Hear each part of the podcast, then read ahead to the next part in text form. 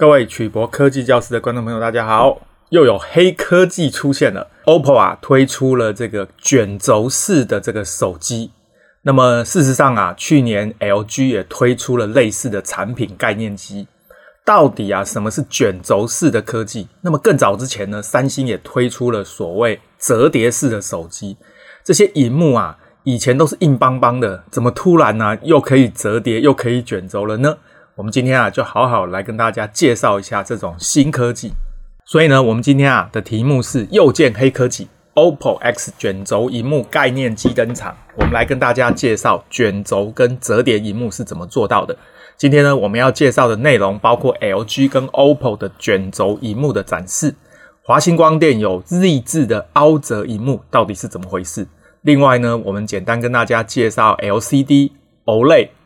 Quantum Dot。还有 Micro LED 的工作原理。第四个，我们来说明手机荧幕是怎么卷轴跟折叠的。最后呢，这个卷轴跟折叠荧幕的优缺点，我们来跟大家简单的说明。那么首先呢，我们来看一下 OPPO 啊，这一次呢对外展示的这个 OPPO X 哦，它是称为这个卷轴荧幕的概念手机。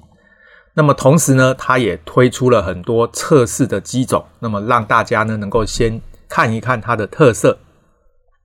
那这里面呢有几个重点哦，各位知道可凹折的荧幕啊，这个是之前三星就已经推出了哦。可是呢，凹折荧幕呢会在特定的位置不停反复的折叠，这个呢就会造成特定位置呢会有碎裂或者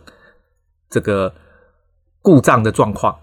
那么卷轴荧幕呢，因为它是用大角度的卷轴，各位可以想象呢，你把一幅画收起来，当我把这一张纸呢折起来，那么各位会发现这个折叠的地方呢就会留下痕迹。可是呢，如果我把这张纸头呢卷起来，各位会发现，因为这个卷轴啊比较不会有固定折叠的位置，所以呢，它摊开来之后呢，又是一个平的纸。这个原因啊，造成卷轴式的手机呢，比这个折叠式的手机不容易被伤害。所以呢，他这边说呢，是因为大角度的收纳就不容易像一般折叠手机一样，会持续在单一个位置反复的凹折，这样呢就不容易在特定位置出现折痕。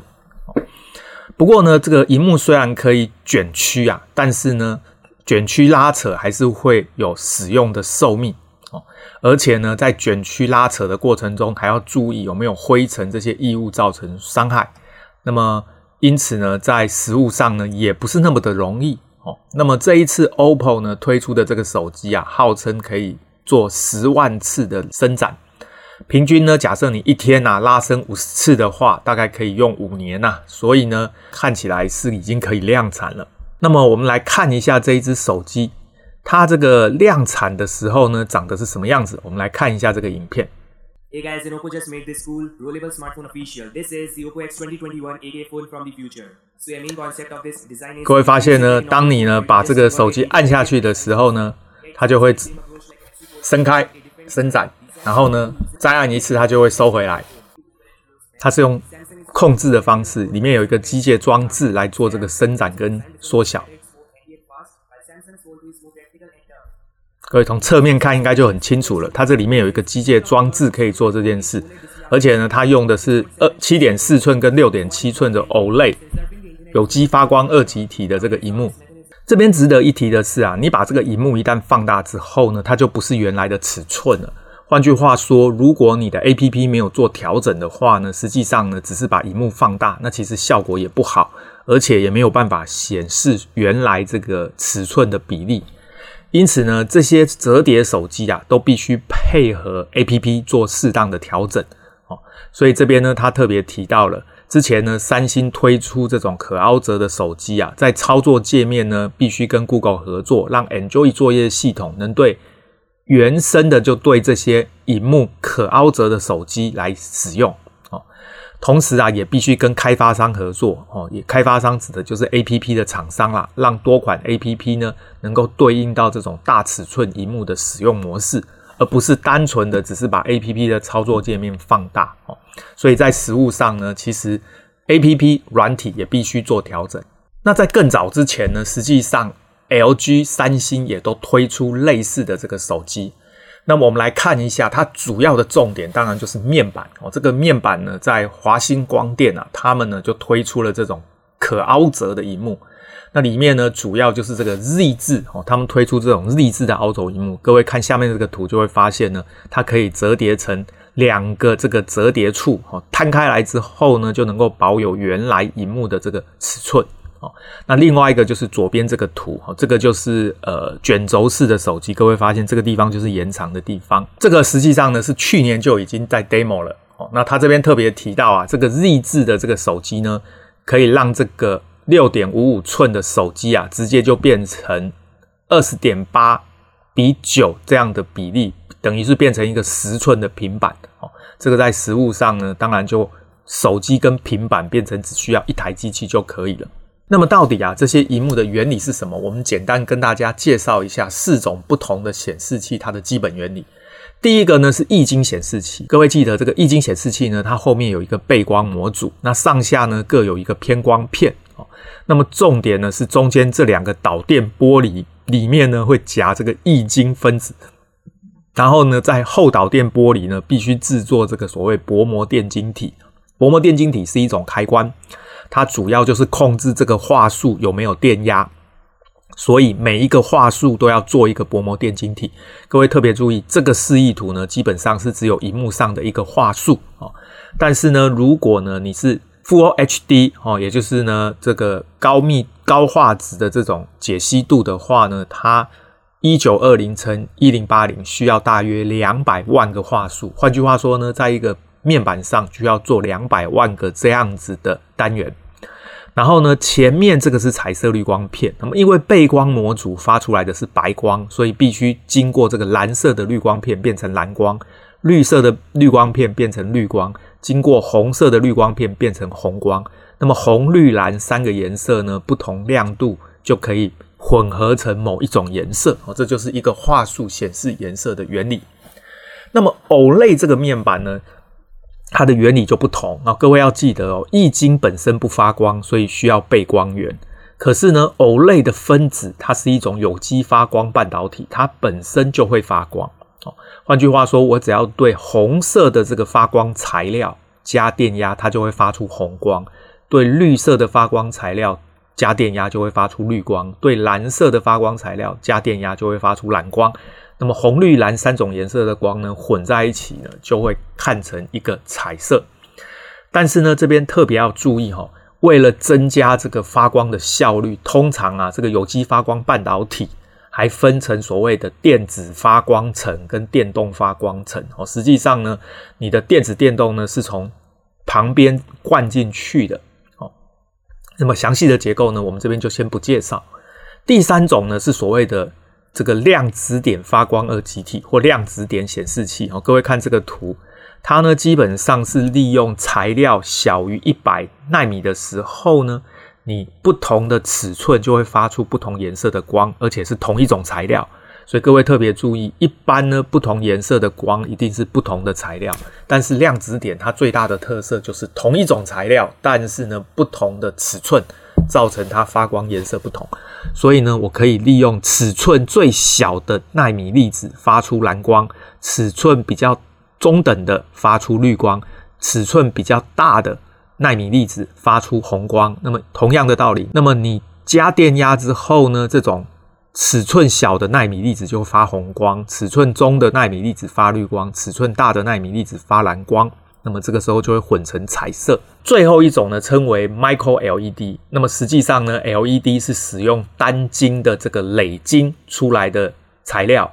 不同的材料发出不同颜色的光，重点是必须经由晶圆的切割，那么。变成很小，只有小于一百微米的这一种晶粒，再用这个晶粒呢，把它排列组合在基板上，所以这一个材料会发出红色的光，这个材料会发出绿色的光，这个材料发出蓝色的光，直接加电压之后，红、绿、蓝三种颜色就会混成彩色。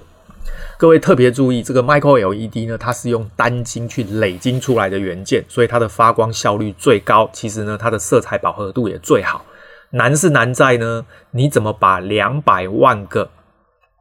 画素再乘以 RGB 三个颜色，总共六百万个次画素把它呢粘在这个基板上。各位要特别注意，这每一个次画素呢都跟你的头发一样小，这个难度非常高，我们称为巨量转移。那针对这个量子点发光二极体，各位要特别注意哦，它有好几种不同的方法。我们这边画的这一种呢，是他们终极希望用这样的方法来做，但是实际上呢，目前的量子点显示器不是用这样的方法。这边呢，简单秀一下四种常见的量子点发光技术哦。第一种呢，是用蓝光的背光源，然后去激发这个。RGB 这个称为 Quantum Dot Sheet，哦，它基本上就是一个量子点存在的材料。那么由蓝光激发红色、绿色、蓝色。那么第二个呢，它是用蓝光的 LED，那么直接呢用这一个所谓 Light Guide Plane 哦，加这个量子点哦，把导光的材料跟量子点放在这个背光的前面，发出红、绿、蓝三种。那么第三种呢，是用 Quantum Dot 的话术，也就是量子点的话术。用蓝光的这个 LED 去激发红色的量子点、绿色的量子点，还有这个呢没有量子点，就是蓝色直接穿过产生 RGB。最后这一种就是直接哦加电压去激发红色、绿色、蓝色的这个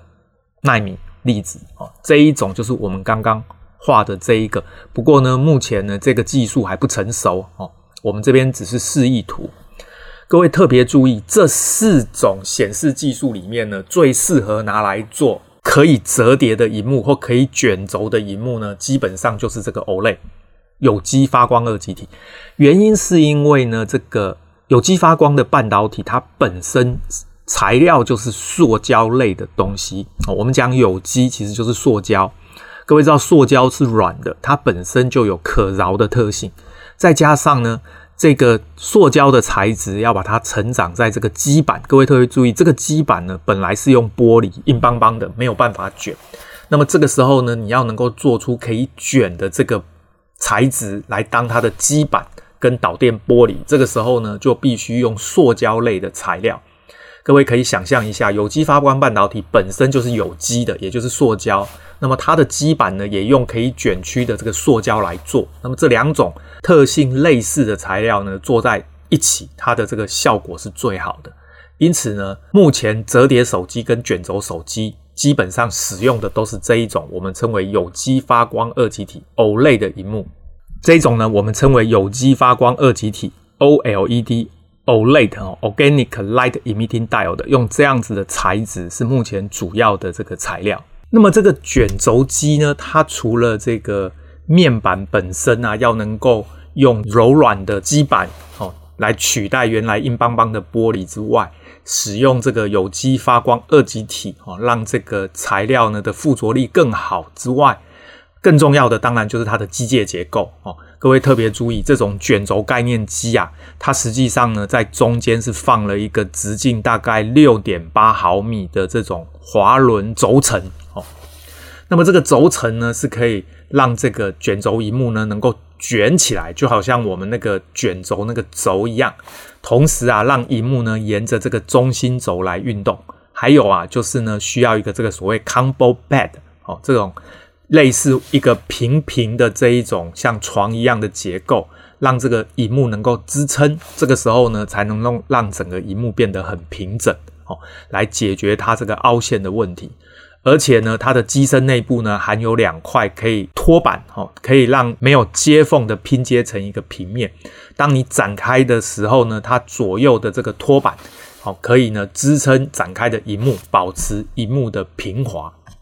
所以呢，我们最后看一下有没有看到这个手机啊？它收起来的时候是这样，但是呢，它展开的时候呢，它里面呢实际上是有一个转轴在这个地方。然后呢，旁边还要有相对应的支撑哦，才能够让一个原来软趴趴的荧幕呢，能够撑起来，变成一个漂亮的荧幕哦。当然有点可惜啦哈，如果它能够再延伸更大的话呢，就符合原来荧幕的这个比例哦。不过这个难度就很高，所以暂时啊，它呢能做的也只有原来手机接近两倍的这个尺寸而已哦。要做到三倍呢，这个恐怕机械结构上会更复杂，所以目前也还做不到。那么最后呢，我们简单说一下它的优缺点啊。实际上呢，这个折叠手机也不是什么新东西了啦，哦，这个已经做出来一段时间了。但是呢，根据这个三星啊卖这个折叠手机的状况，当初他就是希望有了折叠手机之后呢，我们就不需要平板啦，平板这么大一个带在身上不方便。可是呢，后来发现啊，折叠手机实际上的销售也没有想象的理想。那原因之一是啊，各位知道，所有的这些折叠的手机呢，它都会有一个折叠的区域。那么折叠的区域呢，在实验室里确实是用机器反复折叠十万次，证明呢它可以承受十万次。但是实际上卖到消费者手里的使用呢，发现呢，人的手啊真的是比机器还要不规则，它爱怎么用就怎么用。发现呢，它故障率其实还蛮高的。哦，这个也是呢，它折叠手机后来卖得不好的原因。那么这个卷轴式的手机呢，它相对呢就故障率有可能比较低。不过呢，这个还是需要经过市场的检验哈。更何况呢，各位有发现这个卷轴式的手机，它的荧幕尺寸呢变成正方形，事实上这个尺寸是有点怪了。那在实物应用上，是不是符合大家的习惯，也还需要观察。总而言之啊。这个科幻电影里面的情节呢，在我们真实的世界已经慢慢的实现。我们呢就看看未来啊，这个折叠手机跟卷轴式手机是不是呢能够让这个手机市场再带起一段购机的风潮，来增加这个手机的销售量。好，今天我们的节目就到这边，谢谢大家。有任何问题，欢迎大家发表在影片的下方，我们可以来讨论。晚安，拜拜。